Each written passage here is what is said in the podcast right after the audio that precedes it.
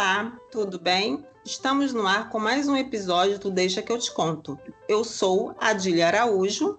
E eu sou a Lúcia Fidalgo. Nosso bate-papo de hoje é com a vice-diretora do Colégio Angelorum, Adriana Cecília. Com o tema Como a escola e a biblioteca escolar podem contribuir com os alunos e os familiares em tempos de pandemia. Moça, quem é você na biblioteca escolar e no mundo da educação? Primeiramente, gostaria de dizer que estou muito lisonjeada por ter sido convidada para participar da conversa de hoje, né? Eu sou Adriana, como a Dília colocou. Em primeiro lugar, sou professora, pedagoga e esse ano fui convidada para trabalhar na vice-direção do Colégio Angeló, um colégio que eu atuei por muitos anos na coordenação pedagógica.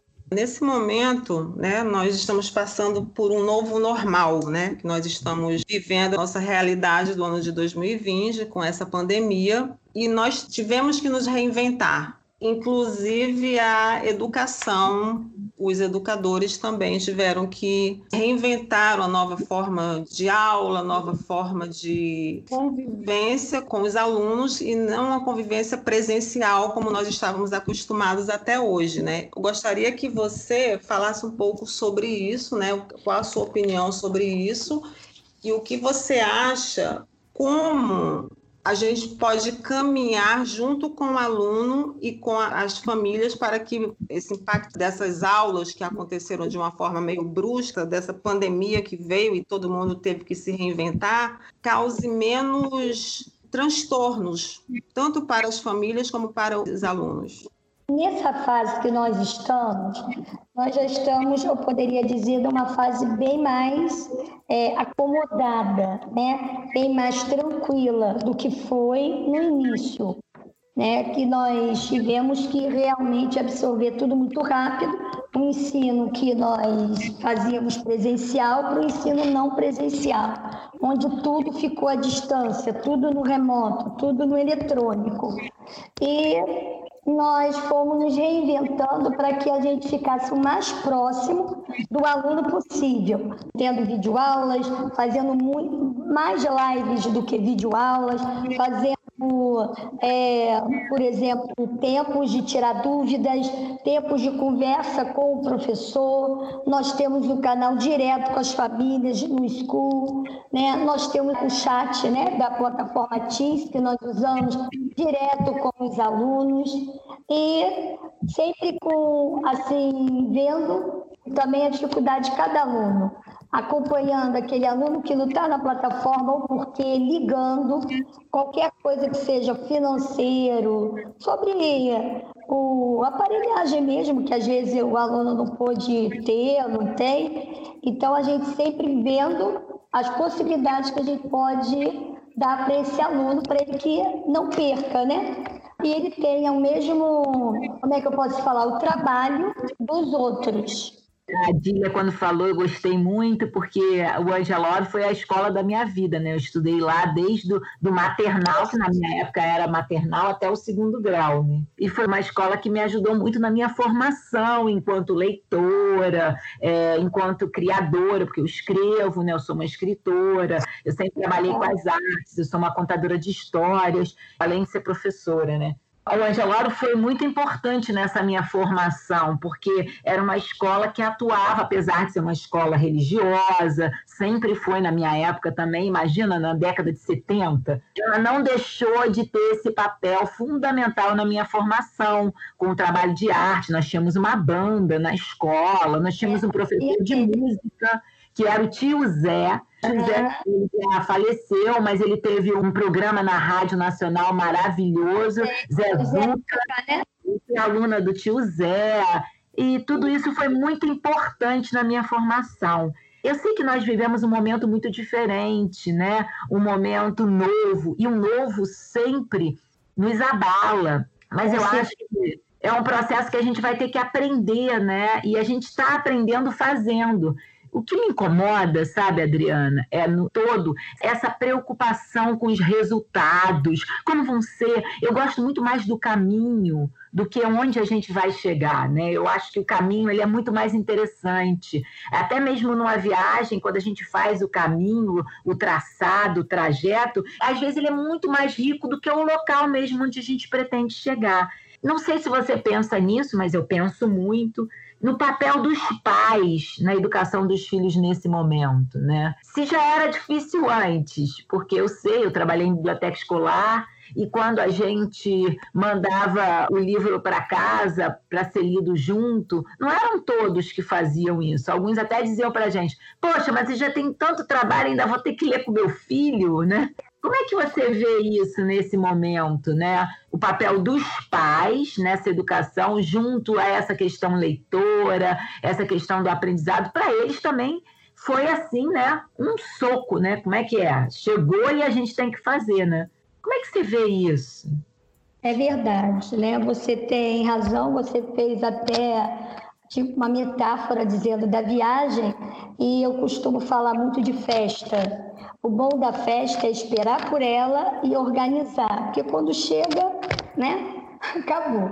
Então, o papel dos pais, né? Toda situação tem dois lados. A pandemia, por exemplo, tem um lado ruim, claro, né? Mas também não é todo ruim.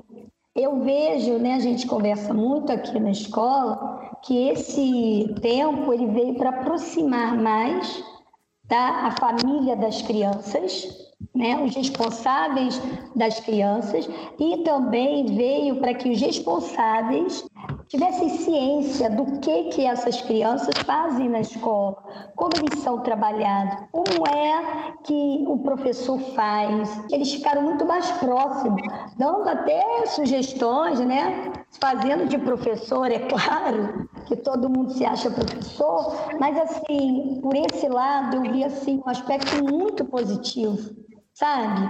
Foi no início foi difícil porque a gente não está acostumado a ficar em casa o tempo todo, aí sempre tem aqueles conflitos. Mas eu sinto, como você colocou, que no decorrer, no caminho, isso foi criando uma outra forma, junto com a escola, né? Fizemos reuniões online com os pais para ver o que, que eles estavam sentindo. Eles é que mandaram para a gente a pauta que eles queriam resolver né, e escutar da escola. Então, hoje em dia, está tudo muito mais tranquilo. Eu ver né, esse lado positivo para os pais, onde, se você vê bem, os pais de alunos de alfabetização Tá? Nós temos que tirar o chapéu para eles ao final do ano. Apesar de todo dia ter aula com a professora da alfabetização, quem está alfabetizando são os pais. E quando a gente falava com eles, gente, vocês são os primeiros alfabetizadores, eles dizem, ah, não, não tenho tempo. Vocês podem estimular, não tem tempo, e eles estão alfabetizando. Junto com a professora, é claro, mas às vezes eles nem se dão conta disso. Agora, tem um outro lado, como você colocou, que tem pais que não parou de trabalhar, aí perante os outros se sente impotente, incapaz, às vezes reclama que é muita coisa, né? Porque tem que trabalhar, não parou, a gente trabalha na área de saúde. Então, esses imprevistos, nós vamos vendo como é que nós podemos ajudar. Mas, no meu ver, tá? família, pandemia, escola, eu acho que deu para a gente se unir mais. No início foi bem conflituoso, mas hoje em dia nós estamos assim numa mediação muito boa. É, o início é sempre muito difícil, porque é o novo, né? O que me preocupa também é esse cumprir a formalidade, né?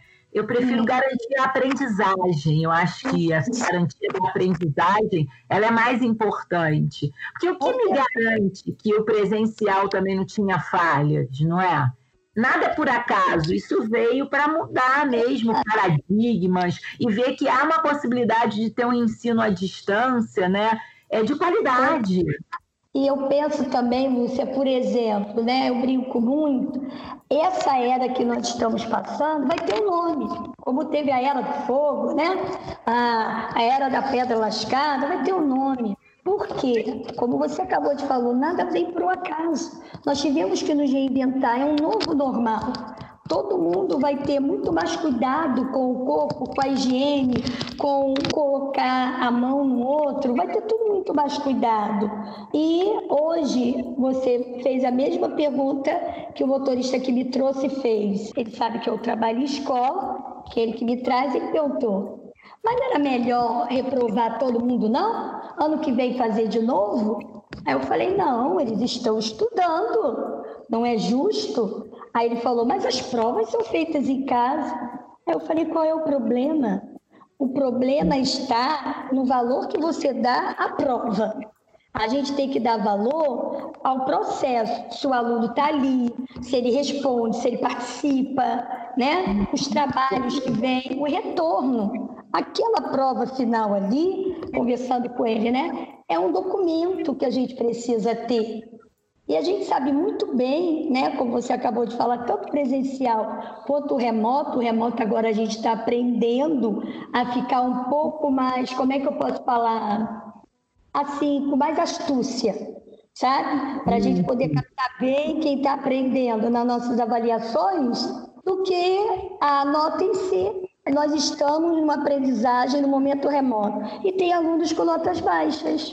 E todo mundo uhum. falou que ia todo mundo ficar com 100. Você está me entendendo? Na verdade, o que a gente precisa, no meu ver, é trabalhar com os nossos estudantes, é ser estudante. O que é ser estudante? Eu posso estudar sozinho. Eu não preciso ficar esperando alguém. Claro, eu tenho um professor que vai me motivar e vai falar: olha, isso você já tem que estar aqui. Mas eu posso ir, eu tenho que ter uma disciplina de estudo. E eu acho que a pandemia veio para isso, ó, remoto. A gente tem que ter disciplina de estudo. Eu acredito que, mesmo voltando às aulas presenciais, porque a idade que nós trabalhamos precisa desse contato, tá? Precisa olhar nos olhos, né? Mas a gente vai continuar com o remoto, porque o remoto ele te disciplina a ser um estudante, entende? Ele te dá um norte para você ter hábitos de estudo que não tinham a gente batalhava muito com isso. O hábito, né, como você disse, o hábito do aluno saber que ele precisa estudar. E uma coisa positiva que eu penso é justamente o acompanhamento da família. Porque quando nós estávamos em aulas presenciais, a família, tipo assim, o aluno ele vai para a escola e ele fica aquele período lá. E agora, com as aulas remotas, muitas vezes os pais assistem às aulas também. É uma forma de unir, de união e fazer com que o pai também incentive o filho. Eu acho importante isso que você falou, de suma importância justamente em relação a isso, a união da família, da escola e do aluno, entendeu? O aluno ele não está só. Então assim, nós fazemos parte de uma mesma rede.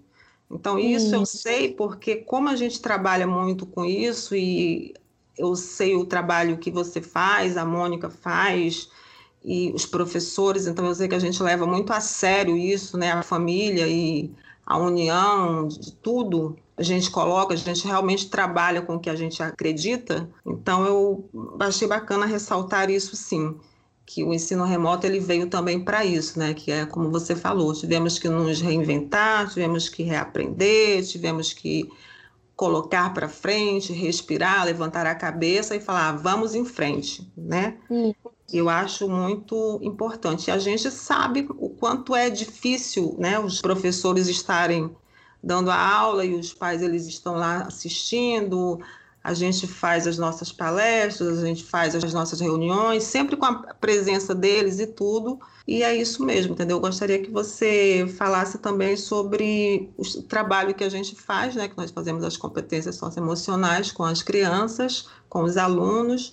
E gostaria muito que você falasse um pouco sobre esse trabalho que envolve a família. Esse trabalho, no início, né, no, naqueles primeiros dias de março, os 15 dias, claro, foi como a Lúcia colocou, um soco. A gente teve que engolir, vamos lá. Mas depois foi caminhando, caminhando, passou março, abril, aí nós, em reunião, sentimos que precisamos estar próximos a eles, precisamos trabalhar como a gente trabalha, né? Somos uma escola católica, mas eu acho que todas as escolas devem trabalhar valores. Precisamos trabalhar o socioemocional dessas crianças, não podemos deixar, né? Por mais que estejamos remotos. Aí pensamos bastante e chegamos à biblioteca. Opa, vamos englobar a biblioteca, porque nós estamos muito voltados né, para a parte administrativa, a vice-direção, leis, essa coisa, a coordenação no pedagógico, os professores, uma ajudando a outra. Então, a gente precisa fazer um trabalho e continuar né, com esse trabalho socioemocional que tem na escola.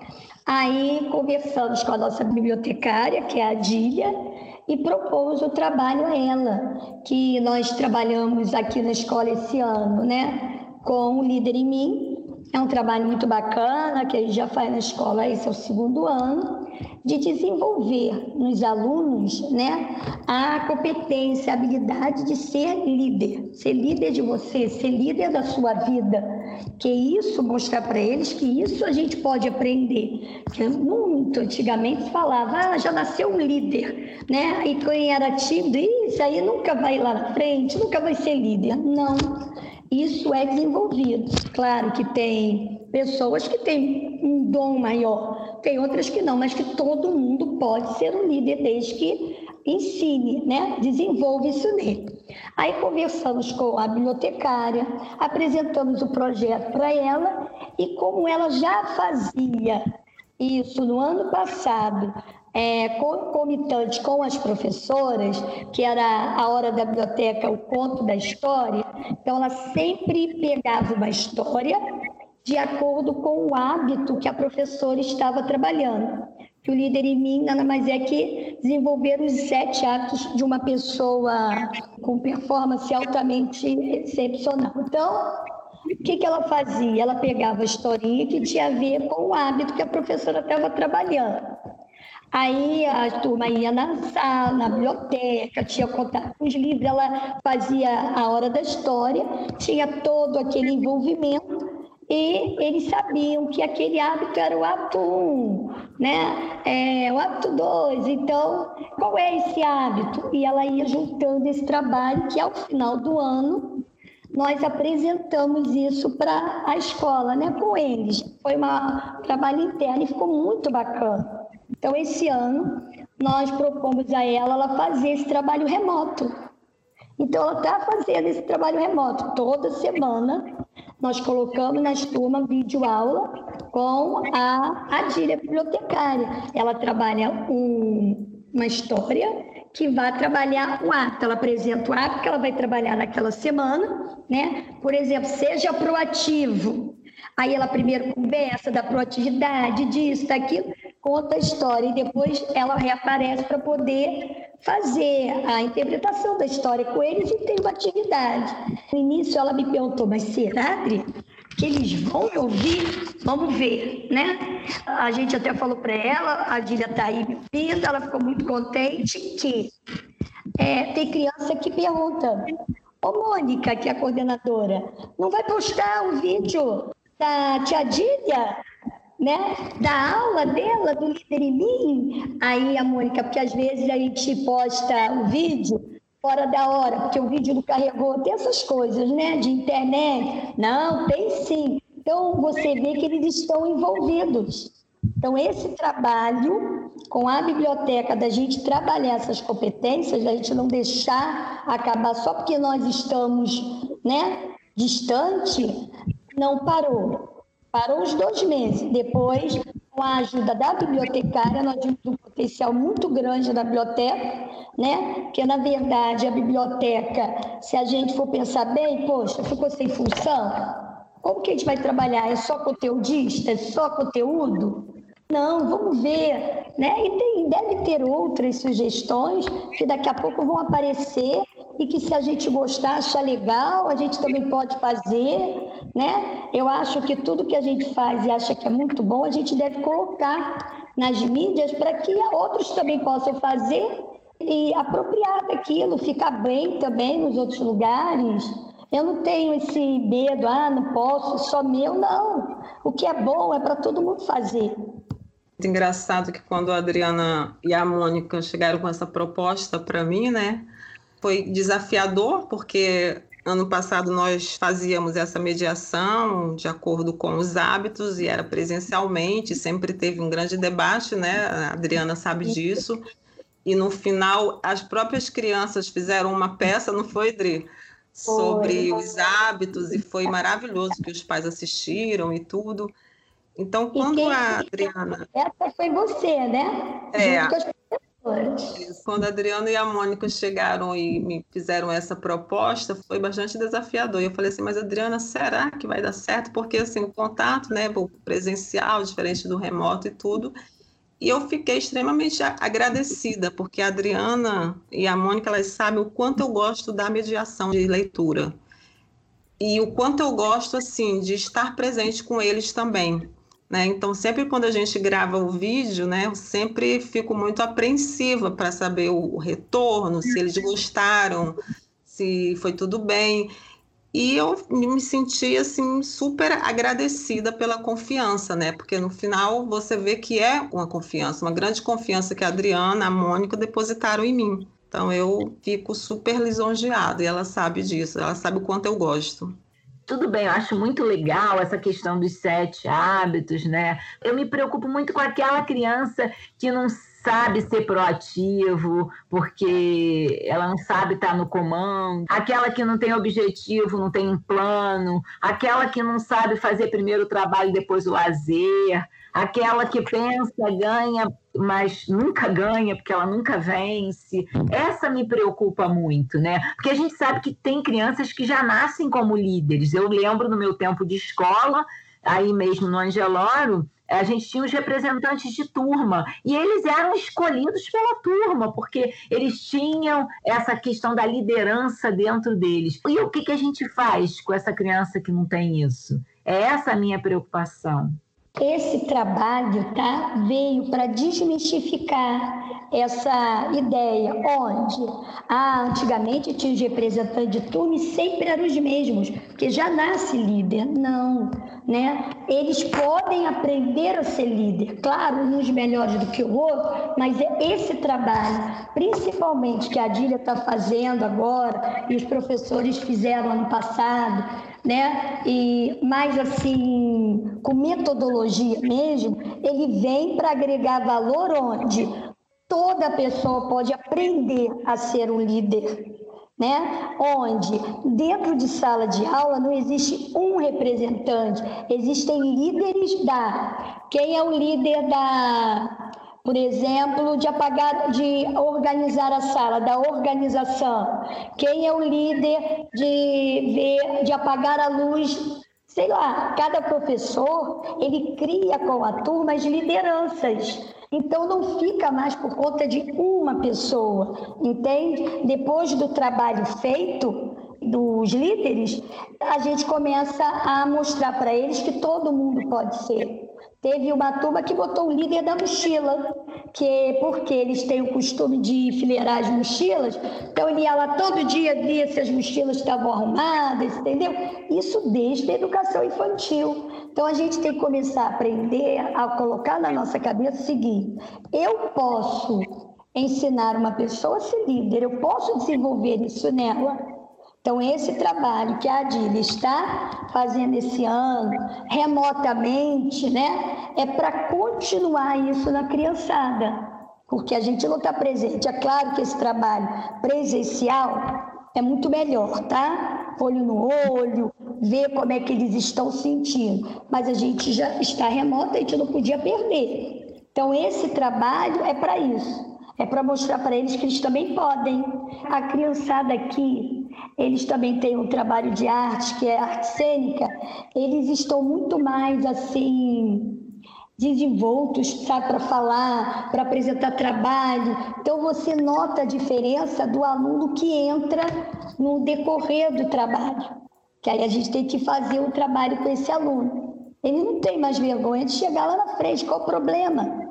Errar, todo mundo erra, estamos ali para ver, não tem mais aquela competição. Olha, vou te fazer uma pergunta para você não saber me responder na hora do trabalho. Não, sabe? Levam mais a sério.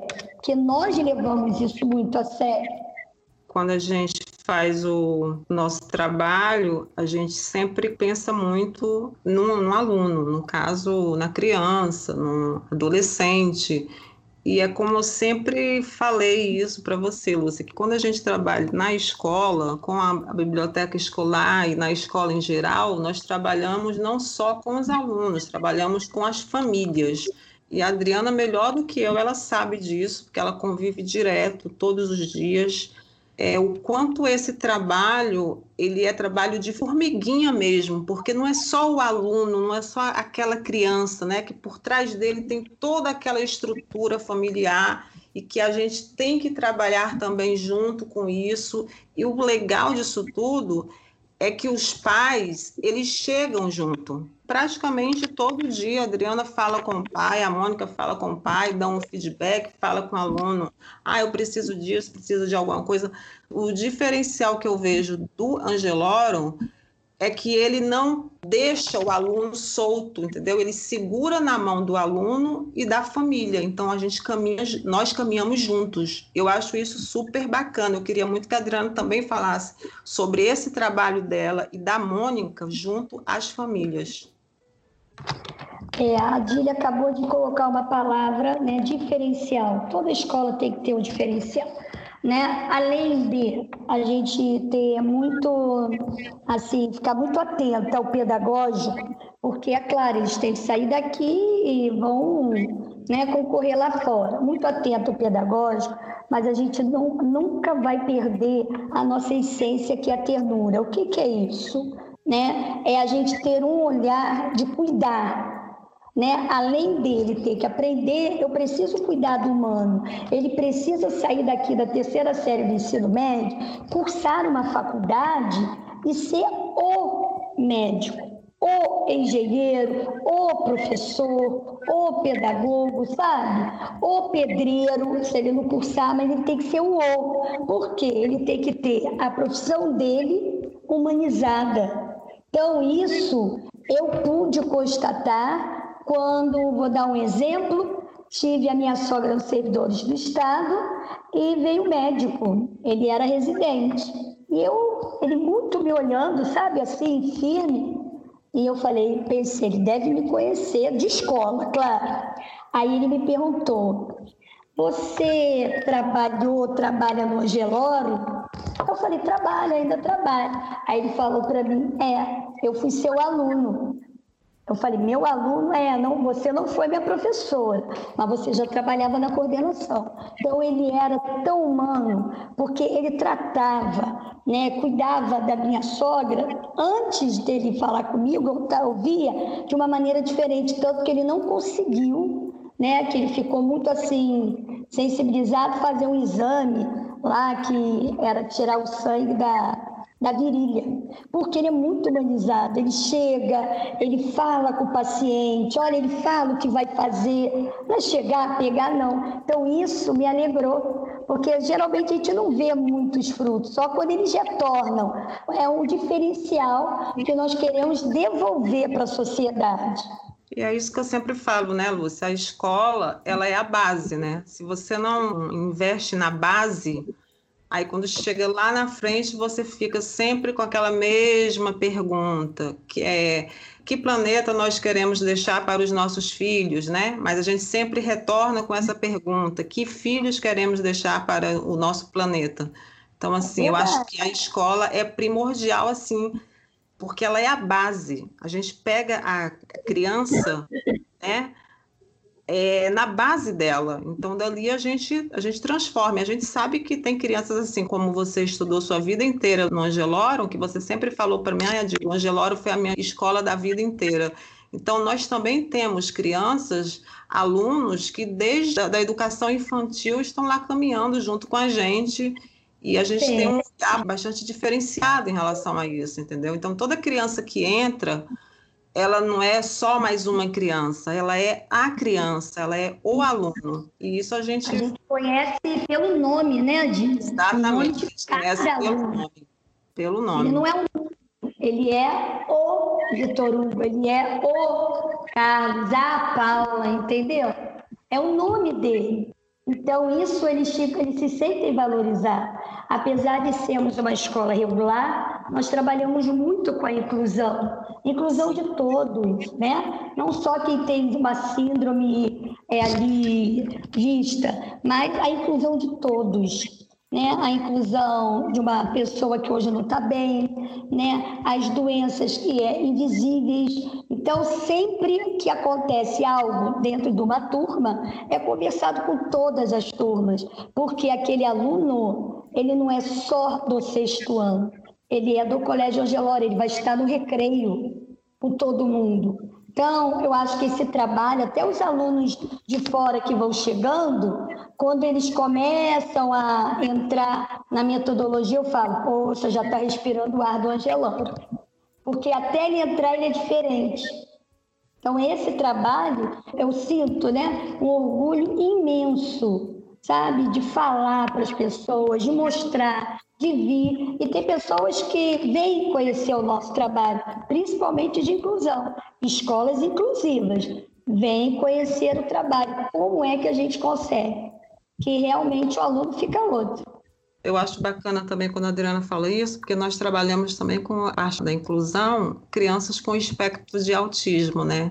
existem os graus, né, Dri? Que são os graus como eles chamam, é, de mais leves e não tão leves assim. E nem sempre toda criança ou todo aluno ele consegue ficar muito tempo fixado na sala de aula. Na escola, a gente, a Adriana principalmente, ela fala isso tipo assim, ah, o aluno ele não quer estar na sala de aula naquele momento, então ele sai um pouco da sala de aula, ele vai respirar o ar e depois ele volta. Entendeu? Então eu acho que isso é muito importante a gente perceber, entendeu? Nesse momento assim que a gente está vivendo, né, esse isolamento, né, a biblioteca escolar ela pode ter um papel muito importante nesse trabalho do ensino remoto, né? Porque a gente sabe que o aluno aprende com os professores, mas ele também aprende entre si, né? E esse entre si nesse momento não existe, né? Porque nós estamos isolados, né? Porque a educação verdadeira ela tem que criar vínculos. Então eu pergunto para vocês, essa importância do papel da biblioteca escolar nesse momento, ela é muito grande no sentido do trabalho com as histórias, né? Porque a gente sabe que nesse processo que todos nós estamos vivendo, as pessoas também perderam seus entes queridos. E é preciso falar sobre isso. Uma educação quadrada, engessadinha, não permite esse discurso e essa conversa. Mas a biblioteca escolar, nesse momento, permite isso, né? Como é que a gente pode fazer isso através das histórias, conversar sobre essas coisas que estão acontecendo e, ao mesmo tempo, nessa conversa, criar um ensino-aprendizado, né? Como é que a gente faz isso? Vocês veem essa possibilidade? Com certeza. É, nós estávamos outro dia conversando como a gente pode ampliar esse trabalho da biblioteca, né? Onde os maiores, a Adília, ela pode falar, ela tem uma proximidade deles, né? Indicarem livros para poder a escola comprar, para poder ter na biblioteca e vários alunos poderiam, podem ler, né? Eu acredito que é, o trabalho da biblioteca nessa situação né, da pandemia, nesse ensino remoto, ela pode ser mais utilizada.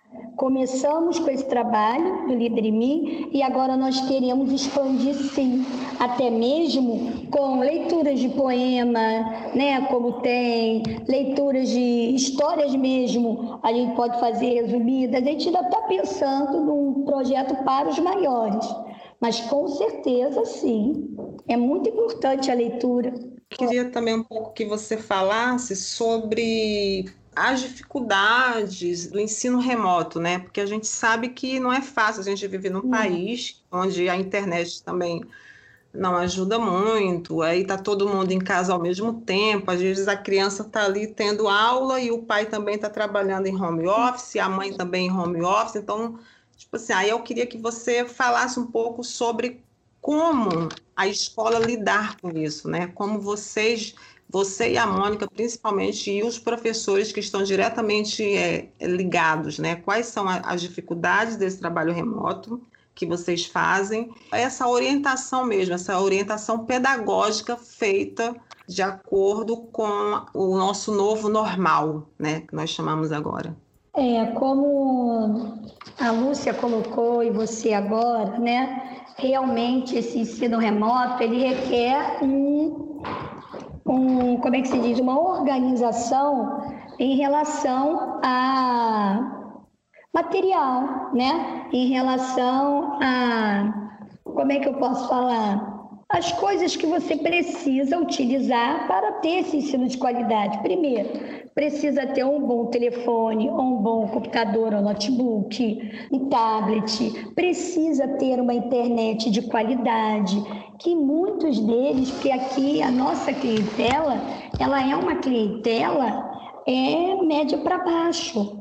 Então, muitos dos nossos alunos não tinham, até alguns professores tiveram que colocar uma internet melhor. Então, nós tivemos gasto.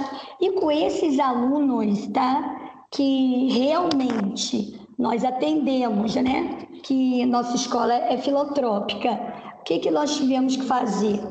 Primeiro, nós tivemos que mapear esses alunos, né? De acordo com como eles vinham colocando a dificuldade, ou eles vinham para a escola, né? Ou a escola também prestaria um notebook. Então, isso tudo foi sendo feito, foi sendo organizado para que eles não perdessem, né? E também não se sentisse assim, a ficasse com a autoestima muito baixa, porque você sabe que tem isso, né? Eu não tenho, o outro tem. Então, nós tivemos esse cuidado, que realmente foi, assim, uma organização que requer fator financeiro, né?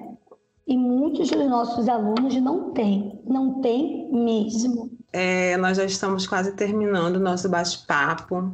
A nossa mediação uhum. de leitura de hoje vai ser feita pela Lúcia. Qual o nosso livro de hoje? Qual a mediação? Então, o livro de hoje, Fábulas Italianas, do Ítalo Calvino, da editora Companhia das Letras. E a história que eu escolhi se chama A Moça Maçã. Era uma vez um rei e uma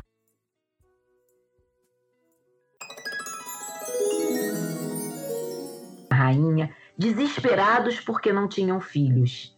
E a rainha dizia: Por que não posso fazer filhos, assim como as macieiras fazem as maçãs. Aconteceu então que a rainha, em vez de conceber um filho, concebeu uma maçã. Era uma maçã tão linda e colorida como jamais se vira outra, e o rei a colocou numa bandeja de ouro no seu terraço. De frente a este rei morava outro, e este outro rei, num dia em que estava debruçado na janela, viu no terraço do rei da frente uma linda moça, branca e vermelha, como uma maçã, que se lavava e se penteava ao sol. Ele ficou olhando de boca aberta, pois jamais vira uma moça tão bonita. Mas a moça, assim que percebeu que estava sendo observada, correu para a bandeja, entrou na maçã e desapareceu. O rei se apaixonara por ela pensa, repensa e vai bater no palácio da frente e pede à rainha: Majestade, gostaria de lhe pedir um favor. De bom grado, Majestade. Entre vizinhos se pode ser útil, disse a rainha. Gostaria de ganhar aquela linda maçã que tens no terraço. O que está pretendendo, Majestade? Por acaso não sabe que eu sou a mãe daquela maçã e que ansiei tanto por tê-la? Mas o rei tanto fez, tanto insistiu, que para manter a amizade entre os vizinhos não puderam lhe dizer não. Assim, ele carregou a maçã para o seu quarto. Preparava-lhe tudo para que ela se lavasse e se penteasse, e a moça saía todas as manhãs, lavava-se, se penteava e ele ficava observando-a. A moça não fazia mais nada, não comia, não falava, apenas se lavava e se penteava, e depois voltava para dentro da maçã. Aquele rei morava com uma madrasta, a qual, ao vê-lo sempre trancado no quarto, começou a suspeitar. Pagaria para saber por que meu filho está sempre escondido, pensou ela. Chegou uma convocação de guerra e o rei teve que partir. Doía-lhe o coração abandonar sua maçã. Chamou o criado mais fiel e lhe disse: Deixo-lhe a chave do meu quarto. Cuide que não entre ninguém. Todos os dias, prepare a água e o pente para a moça da maçã e faça com que não lhe falte nada. Cuidado, porque ela me contará tudo.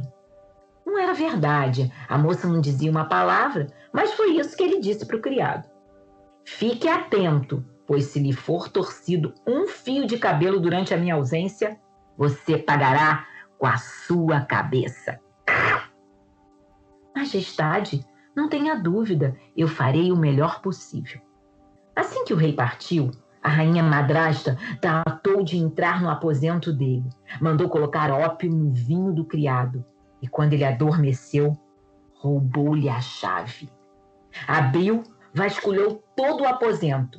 E quanto mais vasculhava, menos encontrava. Havia apenas aquela linda maçã numa fruteira de ouro. Sua fixação só pode ser por essa maçã, pensou a madrasta. Sabe-se que as rainhas carregam sempre um estilete na cintura. Pegou o estilete e se pôs a furar toda a maçã. E de cada furo saía um rio de sangue. A rainha madrasta se amedrontou, fugiu e recolocou a chave no bolso do criado adormecido. Quando o criado acordou, não conseguia entender o que aconteceu. Correu ao quarto do rei e encontrou alagado de sangue. Ai, Dininho, que devo fazer? E saiu correndo depressa. Foi à casa de sua tia, que era uma fada e possuía todos os pozinhos mágicos. A tia lhe deu um pozinho mágico que servia para as maçãs encantadas e ouro que servia para as moças enfeitiçadas e misturou os dois. O criado regressou para junto da maçã e lhe colocou um pouco de pozinho em todos os furos. A maçã se abriu e pulou de dentro dela a moça toda enfaixada e cheia de curativos. O rei voltou e a moça falou pela primeira vez, dizendo: Ouça, sua madrasta me golpeou com um estilete, mas seu criado me curou. Tenho 18 anos e saí do encantamento. Se me quiser, serei sua esposa. E o rei respondeu: por Deus, como a quero! Realizou-se a festa com grande alegria por parte dos dois palácios vizinhos. Só faltava a madrasta, que fugiu e ninguém mais soube dela. Entrou por uma porta, saiu pela outra. Quem quiser, que conte outra. Muito bom, Lúcia. Maravilhoso escutar sempre as suas histórias. É, antes da Adri indicar os livros, eu gostaria de que a Adri falasse é, um uhum. pouco mais assim sobre o ensino remoto, né, que nós estamos é, convivendo agora e nessa possível, né, pode se dizer assim, nesse possível retorno das aulas, né, se por acaso isso acontecer, como nós estamos nos preparando para isso e eu gostaria que você falasse um pouco mais sobre, antes de você indicar o seu livro, antes da gente se despedir. Nós, a escola, né, como vocês estão vendo, toda hora, tanto o prefeito quanto o nosso governador fala uma data que vai voltar, né? Então, o que, que nós fizemos como direção e coordenação? É, vamos nos preparar. A hora que falar tem que voltar, a gente volta, mas estamos preparados. Ok. E a irmã contratou né, uma sanitarista, onde ela veio à escola, olhou a escola toda, olhou como era feita a limpeza e fez um, como é que eu posso falar, um histórico de como era feita aqui, o que, que precisaria mais e quais eram os lugares de prioridade. Tá ok. Em cima disso, desse relatório que ela entregou, nós fizemos um plano de ação para o retorno. E esse plano de ação eu dividi em medidas de prevenção e pilares pedagógicos. Nessas medidas de prevenção, eu dividi em três etapas, né? Que é o distanciamento físico, o monitoramento e a sanitização. Como será feito e depois eu é, desenvolvi embaixo. Os pilares pedagógicos, nós dividimos em três pilares também, né? Que é o planejamento pedagógico, como será o acolhimento e o aprendizado.